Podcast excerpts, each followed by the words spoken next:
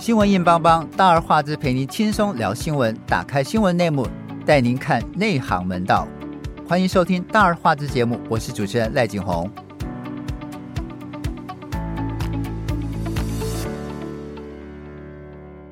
由王家卫导演改编自小说家金宇澄的同名小说商战剧《繁花》，最近引发了两岸热烈的讨论。有人说，王家卫花了三年打磨的《繁花》，创造陆剧的天花板。它的美术跟运镜之细腻无人能及，这也让很多去过上海的台湾人想到大陆改革开放之初的这个十里洋场啊，它焕发的商业魅力。更值得关注的是，连许多零零后的台湾年轻人也十分追捧这部剧啊。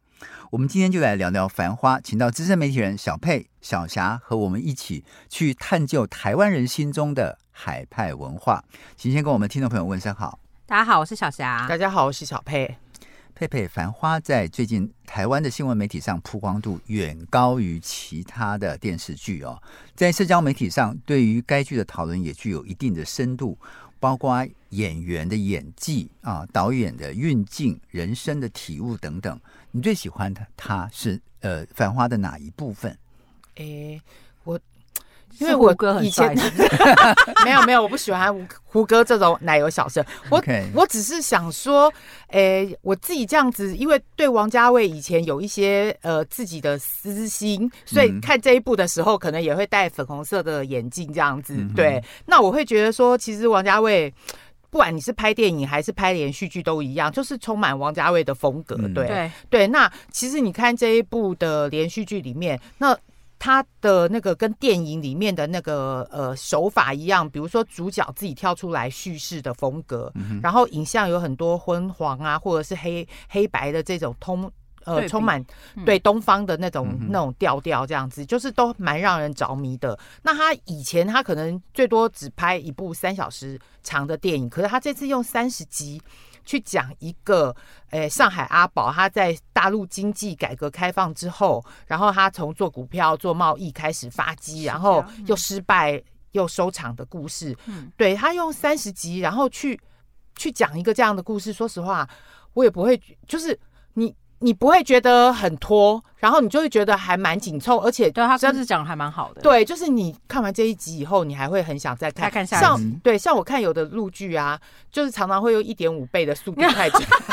因为太拖了对，然后到这一部我真的就是正常速度看，然后看完一集以后就会想说，嗯那下一集会怎样？对，就会就觉得其实从这个角度来看，它还是一个就是很好看的的的连续剧啊。对， OK，所以你是王家卫的粉丝，所以你对他充分肯定。嗯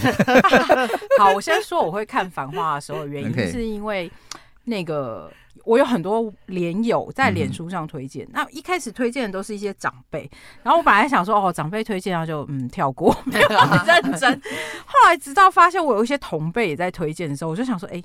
怎么会？嗯然后想说，哦，好啊，是真的还好看吧，因为我其实个人不太爱看王家卫的东西，嗯因为我每次看完王家卫你的就东西，觉我都得会头痛，对我都会头晕痛跟头晕，然后对就觉得嗯，那不是我的菜。对然后你看他的那个重庆森林，就是不断的晃动啊， 然后然后那个人影忽暗忽明啊，是，对，嗯，然后很多人都不知道他要表东达方什调么。调，东方调调。对，然后对，然后所以那时候我就没有，因为王家卫我其实没有很爱他，所以我本来是没有打算要看的。嗯，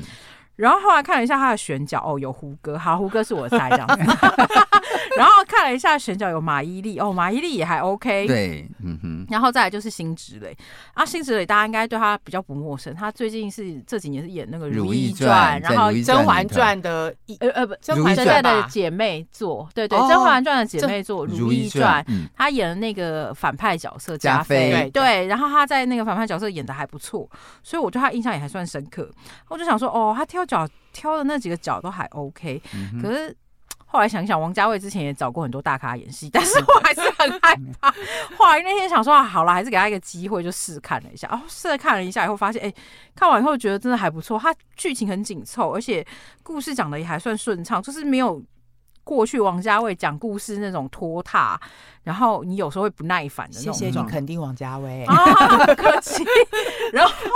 其实有啦，二十集以后，二十集以后，我觉得他花了太长时间在在解释那几个老板娘之间的恶斗。哦哦，我觉哦得，我觉得那个部分是拖戏的，嗯嗯而且、嗯而且那个部分是越拖越糟。嗯，对对，其实你会知道那后面是没有结果的。嗯对，对然后那一部分我我觉得应该应该尽量尽量缩短删缩减对短一点。那个部那个部分，其实我我是有不耐烦 的。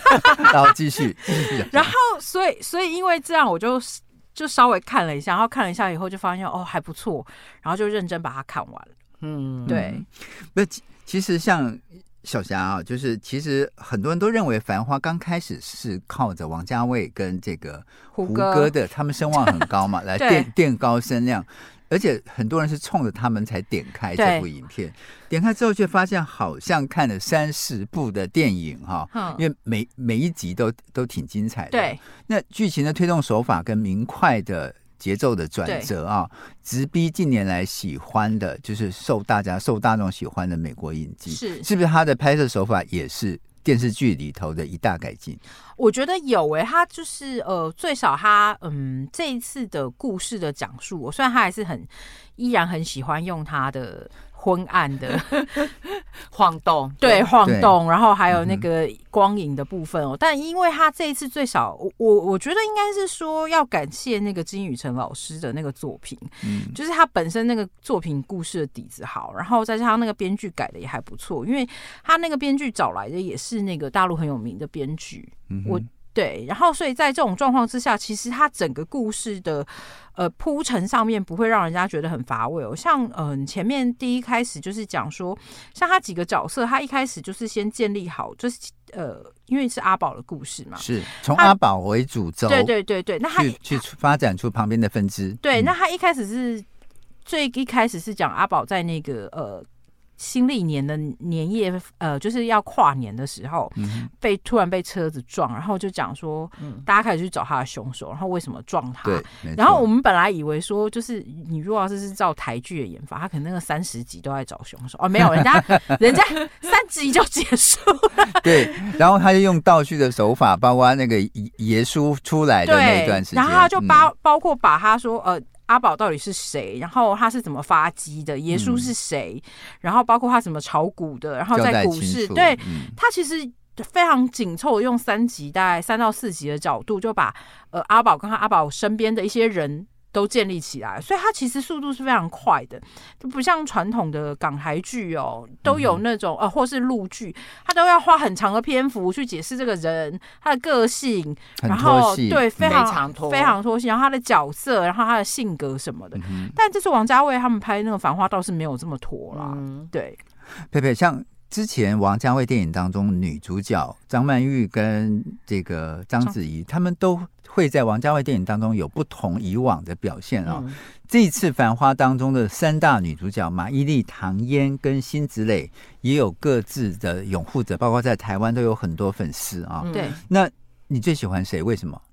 其实我觉得好难选哦，他们这三个真的都各有特色，都很会对演，呃对，都像很厉害，对，像马伊琍她演的林子啊，就很冷静、很果断，对但嗯是又还有一点那种大大姐头的那种义气这样子。对，那唐嫣她演的那个汪小姐，就是你比较年轻，然后嗯就是比较冲冲动动，比较对浪漫，比较有情有义。嗯对，然后又有一点急惊风的那种、那种个、性那种个性，可是她做事又很有。爆发力，她从一路顺风顺水，然后到被害、被陷害，陷害然后去仓库去当那种呃女工，她也都还是投入其中，然后嗯对最后还把把呃，最后还干抢出单一番抢下来，对对，最后又干出一番角色，这样。那另另外辛芷蕾，她就是那种冷艳的，嗯对，冷艳又神秘的那一种。对，其实其实我觉得他们每个人演的都好强哦， 对。但但我自己会选择比较喜欢汪小姐那种，那 那那那一种。 因为她的个性你可以投射在上面，是吧？对我，呃因为我觉得她做事很拼，但是又还保有赤子之心这样子。嗯哼对，像我觉得我印象很深刻，她。她就是出来开开自己的公司以后，没错她成功第一单，她就带着蛋糕回去她二十七谢号，谢这些人，对，去去给他的那嗯些旧的同事，还特别切了一大块蛋糕去给他的、的那个师傅。对啊，我就觉得，嗯，这个里面看起来他还是还蛮蛮保有，虽然平常很爱钱啊或功利啊对那一些的，但是他还是保有他的赤子之心。对，哎嗯小小霞呢？嗯，我觉得我应该比较喜欢是马伊琍的那个林子的角色。嗯嗯然后呃，我我要补充一件事情，就是因为唐嫣这个演员，其实我本来不熟，我是因为看了这部戏才认识。我也是第一次看，对，然后重点是我去查，她才四十，她已经四十岁了，她非常厉害，她四十岁演一个二十几岁的小女孩，嗯嗯演的非常到位。是对，把对那种二十二十岁的小女孩那种天真活泼，刚从学校毕业，对社会有憧憧憬对那种萌萌的角色，对对他非常厉害，我那时候超级惊艳，因为那个时候我一开始以为呃唐嫣可能是一个年轻人，就没有去查四十岁，我就想说哇，他保养真好，而且应该她的演技也达到一定炉火纯青的地步，是因为经过这么多年的试炼，对，那马伊琍大家应该就都很熟她了，她演过好多知名的呃大陆的剧，像什么《双城生活》啊那些，她都都是她演的。那她是老演员了嘛？那她这次演一个上海的呃女人呢、我觉得她其实把上海女人的多变跟样貌其实呈现的还蛮好的。是、嗯，对，所以其实比起来，就是马伊琍的个性是呃精明果断，然后虽然很爱占你便 宜，但是譬如说一副一副两呃两千六的耳环，他跟你说要两两万万。六，对，没错没错，我我那天看的时候，我就想说，哇，坐地起价直接翻十倍，很厉害。 本来以前我们台台胞去襄阳路买东西也是这样子 嘛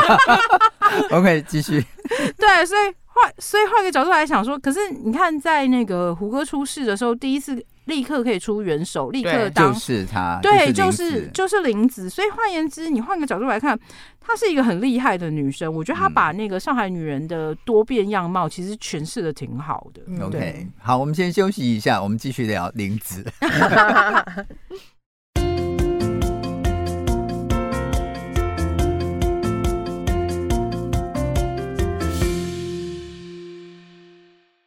央视的电视剧《繁花》正在台湾跟大陆的收视率呃热烈的呃掀起讨论度哦。热这个剧情界的胡歌饰演的贸易商阿宝的故事，可以一窥八十年代九十年代大陆改革开放打开贸易大门之后，由上海南京路众百货公司商场所点燃的时尚成衣大战啊，而且带动了江南沿海省份的制造业的发展，从而奠定了往后三十年中国成为世界工厂的基础。从阿宝变成宝总后，呃，他身边的这个几位女主角的故事，也呈现出中国大陆从社会主义转换成市场经济时代，全民疯赚钱的一个这样的氛围啊、佩佩，你追完《繁花》了，你对《繁花》对上海的沪上文化有没有新的感受跟看法？我觉得可能因为上海它是中国最早对外开放的城市，嗯是就吸收很多的西洋文化、嗯华洋杂处，所以上海人我一直觉得他们好像都自自高自为自自以为是高级上海人吧，对是对，高人一等那样子。嗯我我我以前小时候，我们住在眷村的时候，嗯哼我就听他们讲说，上海人就是最得意，就是会凸显自己是上上海海人人，就是穿着睡衣出去买早餐。对， 真的吗？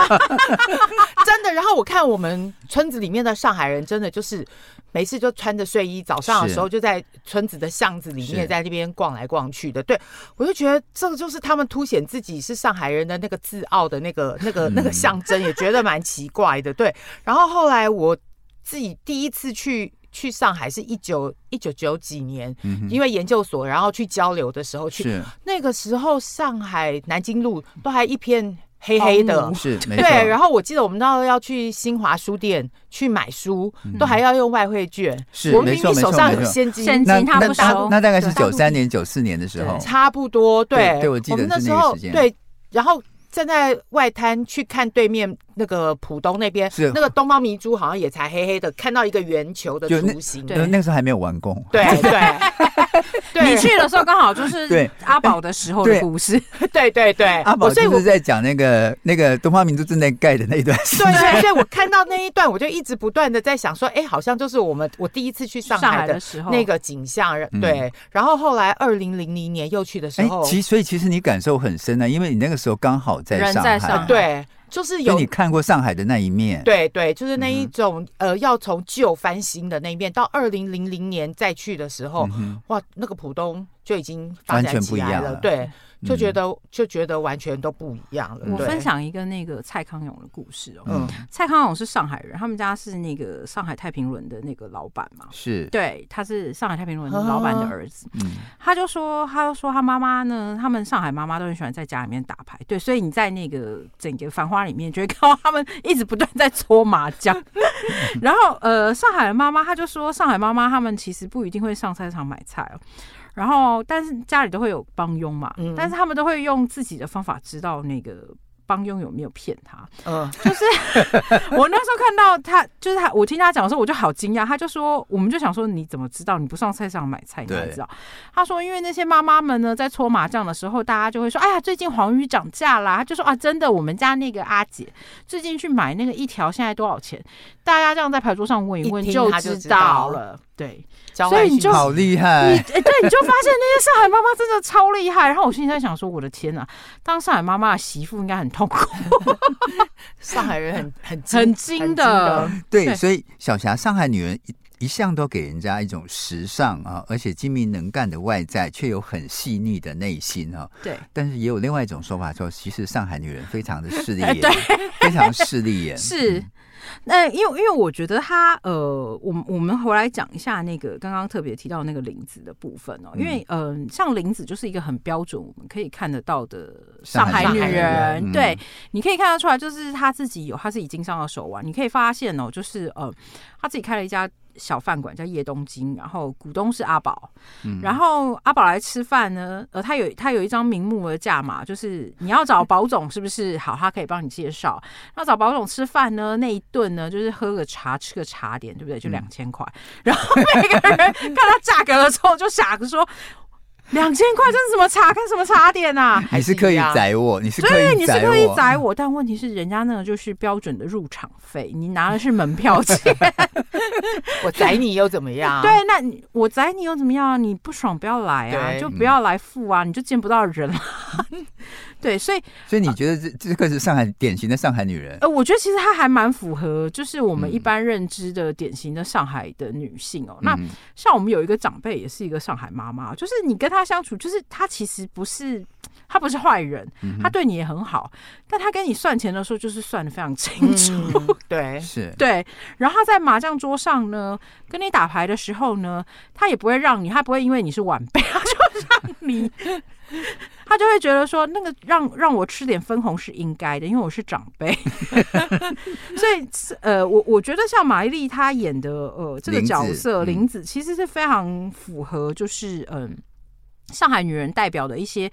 呃。精明干练的那个部分哦，嗯那另外一个部分就是小艾哥刚刚特别提到，就是他那个时尚的部分哦。嗯其实你特别去观察一下那个呃林子在这个戏里头的穿着，他在戏里头的穿着跟呃辛芷蕾饰演的那个李李，你会发现他们两个穿着差非常多。对，对，嗯因为像李李的穿着就是呃非常冷艳的老冷板艳，娘，对老板娘，嗯对，然后后就是不是露胸就是露背，不是是开低叉就是开高叉，对嗯然后身上一定带着那个一连一一串漂亮的珠宝，然后没错，呃。细肩的高跟鞋，对，嗯细肩高跟鞋，然后披着那个貂皮大衣。可是你看林子的穿着就不是这样子哦，是林子的穿着就是有一点点带着日本跟欧美的风格，对嗯她穿的可能是有点洋装，然后她不一定踩着非常高的高跟鞋，她有时候穿的可能是靴子，嗯，但是她的呃穿着时穿着打扮是非常得体的。嗯哼，很优雅，嗯，对，然后你看她要进厨房炒菜，她也是有办法进厨房炒菜对，然后要出来招呼客人，跟客人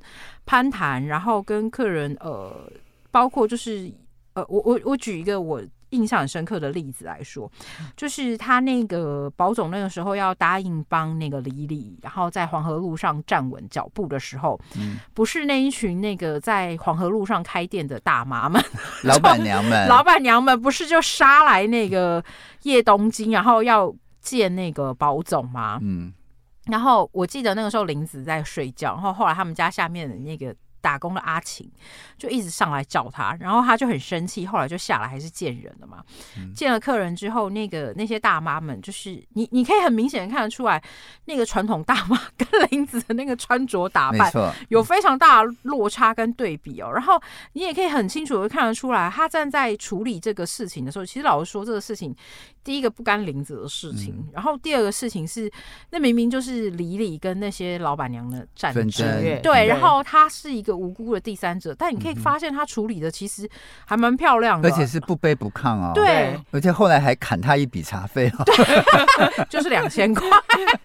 然后重点是他那个时候，呃，我记得宝总他们不是叫，因为他们一直说要吃那个大王蛇，虽然我。后来我去查大王蛇，就是那个一种蝮蛇，嗯虽然我不知道为什么一定要吃那个大王 蛇，你知道当时吃大王蛇真的是一种时尚，因为嗯，就是吃那个蛇本来就是是非身常。份地位的代表吗？嗯，因为很贵，因为那个蛇很毒，所以不好抓。然哦后，它是有毒的，就所以是它是它是毒蛇，哦，腹蛇本来就是毒蛇有毒的，哦，我以为它是无毒的，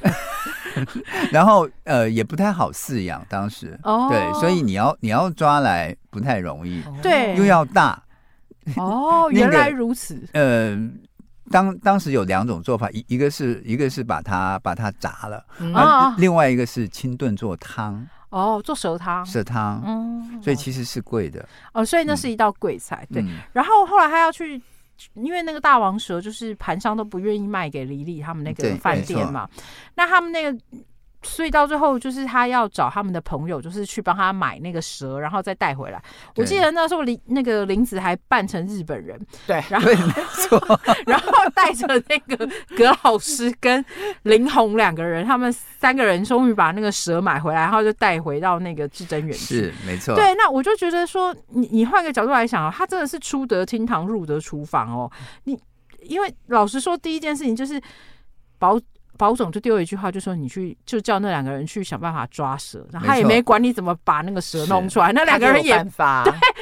有人也没办法处理那个蛇，到时候还是林子出面去帮他解决这个问题的嘛。那那四那四个那呃不是四个那三几个个嗯几个老板娘嗯来、黄河路上那几个老板嗯是嗯娘来、来那个叶东京大闹的时候。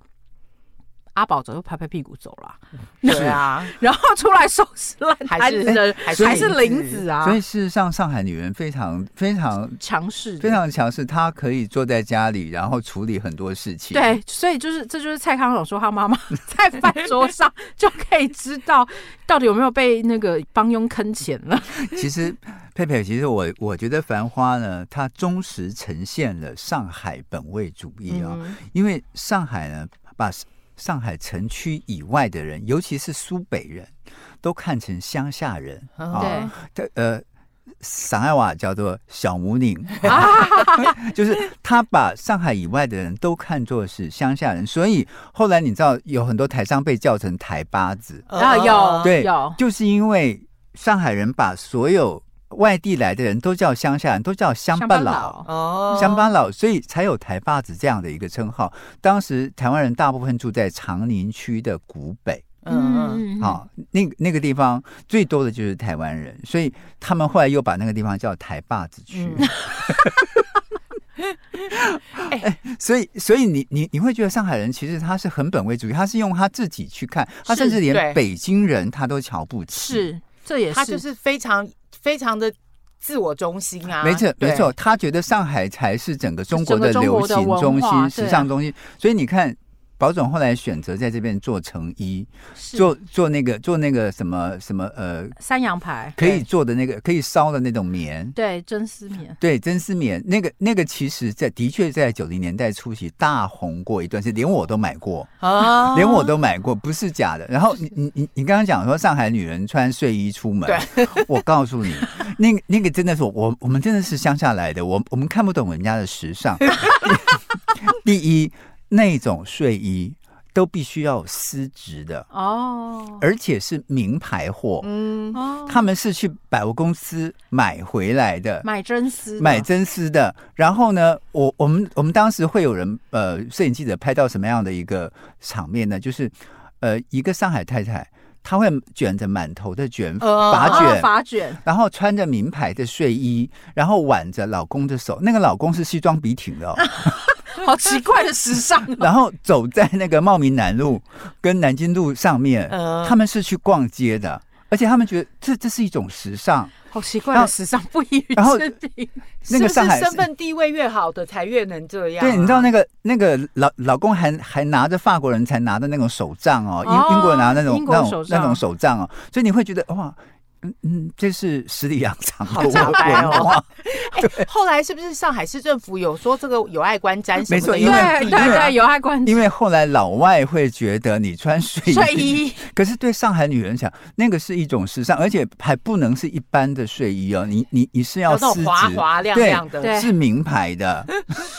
对，那是另外一种沪上文化。然后，其实我觉得就是早期我们在呃北京，我们常常会听到呃北京跟上海之间的互相争夺，因为对因为上海的确一开始就是十里洋场，可是早期的建设在九零年代之前，也就是阿宝要起起来的那段起家的时间哦那段时间，上海的建设不太多，除了外滩，真的没有拿没的有对值得拿得出手的。就像那个时候，东方明珠都还在还盖在嘛，盖嗯上海人会觉得我每年缴那么多税收，全部到你们北京人手里去了。啊然后你们 你们北京都有什么六零年代十大建设是然后那个什么像北京饭店啊，是像什么那个电信电信电电报局啊，啊。电视电报局，好，民族饭店啊，啊这些全部对都那是都是那个时候的早年的十大对十大建十筑，大建筑哦，上海根本就没有没有没有这么大的呃这么气魄的，一直到后来那个浦东起来了，对嗯然后现在看到那个那个厨房三件宝有 吗？有就是那种三三个大楼啊，嗯就是浦东的那个那个三栋大楼，所以然后然后再加上嗯呃跨跨那个苏州河跟黄浦江的是这些这些大桥，是嗯你才发现哦，整个上海变了，变变样貌了。嗯就那个过程，其实呃，那个海派文化是深入其中的，嗯而且上海跟北京之争也是从九二年开始，也就是邓小平南巡南巡开始对，呃，整个。貌样整个样貌都变了，然后也是因为阿宝那个时候，呃，不是那个证券起来了对嗯吗？嗯从上海有证券交易所是开始，整个上，然后上海才整个蓬勃。对我们台商其实真正登陆是从八几八零年代末期，对，一直到九五年，大量的上市公司才去，嗯是然后那一段时间，呃，也差不多是繁花的差不多末级末了期，对，然后然后就是呃，大量的五百大，就是嗯全球五百大，嗯通通都没有没没有一家落 掉，全部去了，全部去去了了上上海。海，对，所以那个那个时候才是上海跟北京拉开差距的开始。我一直想说，上海是不是被定位是那种呃商业贸易的这种大城，然后是北京是比较政治的？那其实不是，不是没有，你看，呃，就讲刚刚的这个呃，邓小平南巡讲话，他是先去上海哦，上海不是深圳吗？不不是是不是，他是先在去上海海整，，然后上上海待着，然后请上海的文汇报的总编辑叫黄浦平，嗯，请他写了八篇评论之后，就是先骂骂江泽民，当时 只是 对，当时是他江对泽民，他对江泽民不满，就是对觉得你的改革开放太慢。但是当时因为有性社性质的问题嘛，陈是陈云还活着啊，对对就是改革派跟保守派保之守派间之间的会有争对对，所以他才讲完话，那八篇社论发完，他才去深圳、哦珠海走一圈，然后才开始改革开放。嗯所以那个上海是非常非常重要的地方。是，然后包括呃后来的一些嗯民乐也是上海其实是非常非常重要的发起地。嗯对嗯，而且而且，其实上海在那个早年开放的时候，他们其实是比较先进的，对跟国外是嗯比较接轨。没错，，没错，相比起来，就是北京虽然是第一大城哦，一 但直是到现在为止也是，就是 大部分的外企在北京只有代表处，对啊而而而不是分公司。对在上海全部都是分公司，因为大部分在北京的代表处都是负责处理政治政府系关的 系。好，我们先进一段音乐，音乐过后我们再聊一聊《繁花》的各个面相。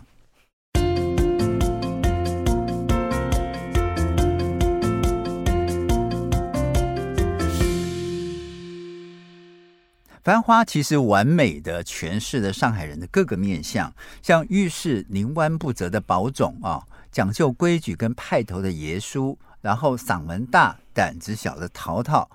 好大喜功的魏总，一旦一不小心就得意忘形的汪小姐，还有处事自有一番歪理的林子跟林红，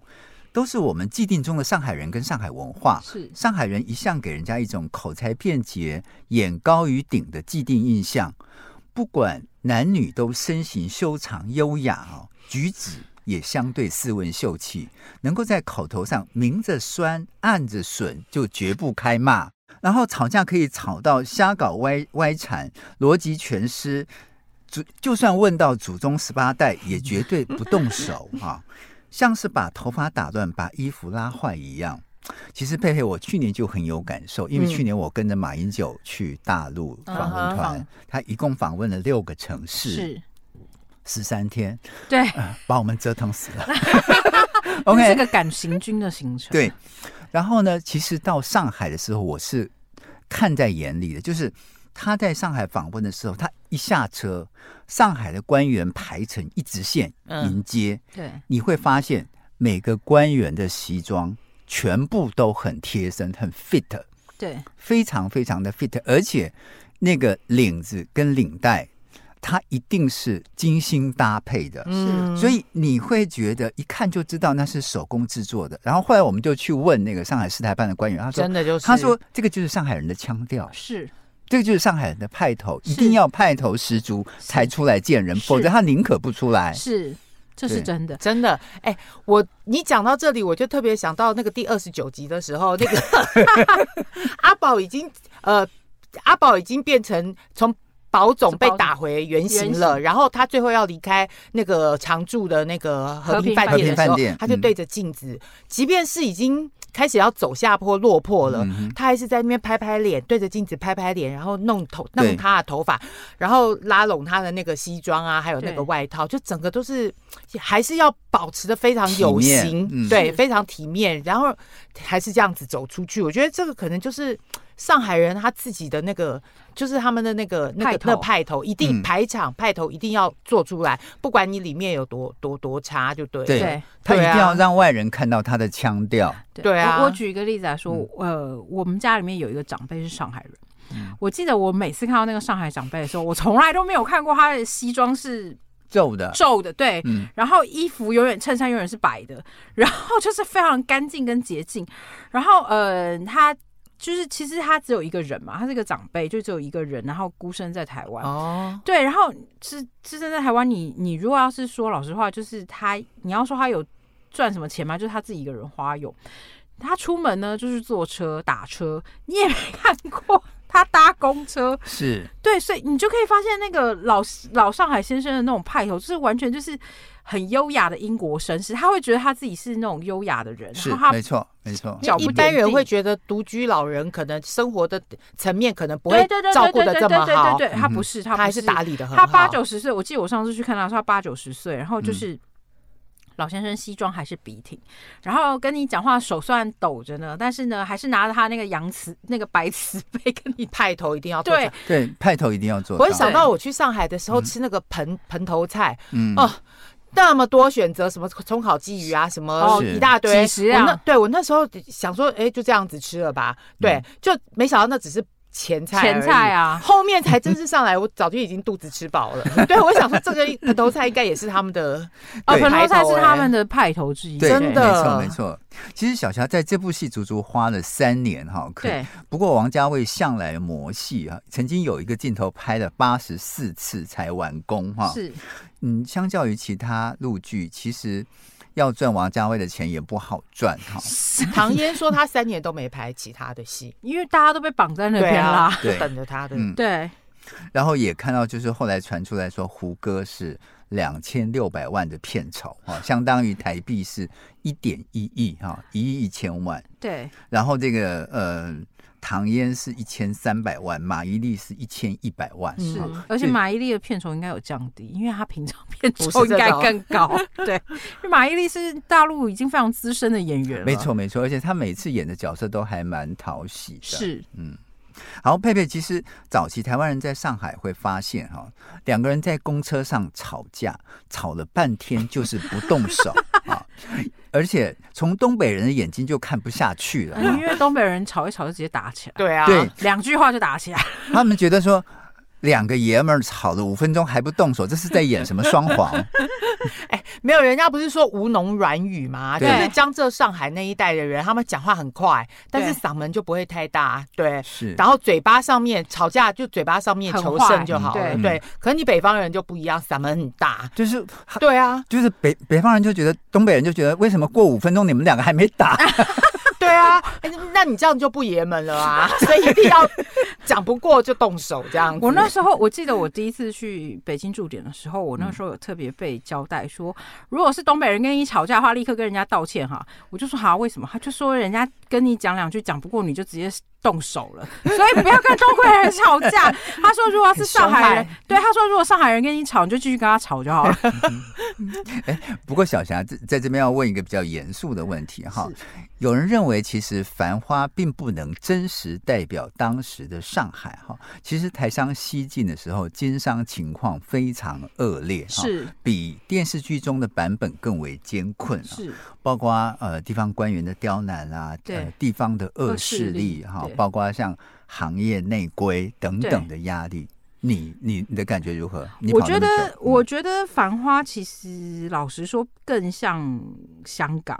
嗯，他其实拍的很香港，当嗯对时他把黄河路拍成当时的香港 招牌，你不觉得吗？ 是没错。嗯然后我觉得，呃，当时的上海，因为如果你要是，其实中国一向就是有关系就没关系嘛。嗯，但是在那个改革开放的年代，刚开始的年代，那个是更是讲比现在还要更讲究关系，嗯没错因为现在毕竟还有法治了嘛，现在还多少还是会讲究一点法治。没错，对，但在那个时代，呃，我印象很深刻。我那时候听过几个台商说，他们那个时候就是要申请工厂，要批地，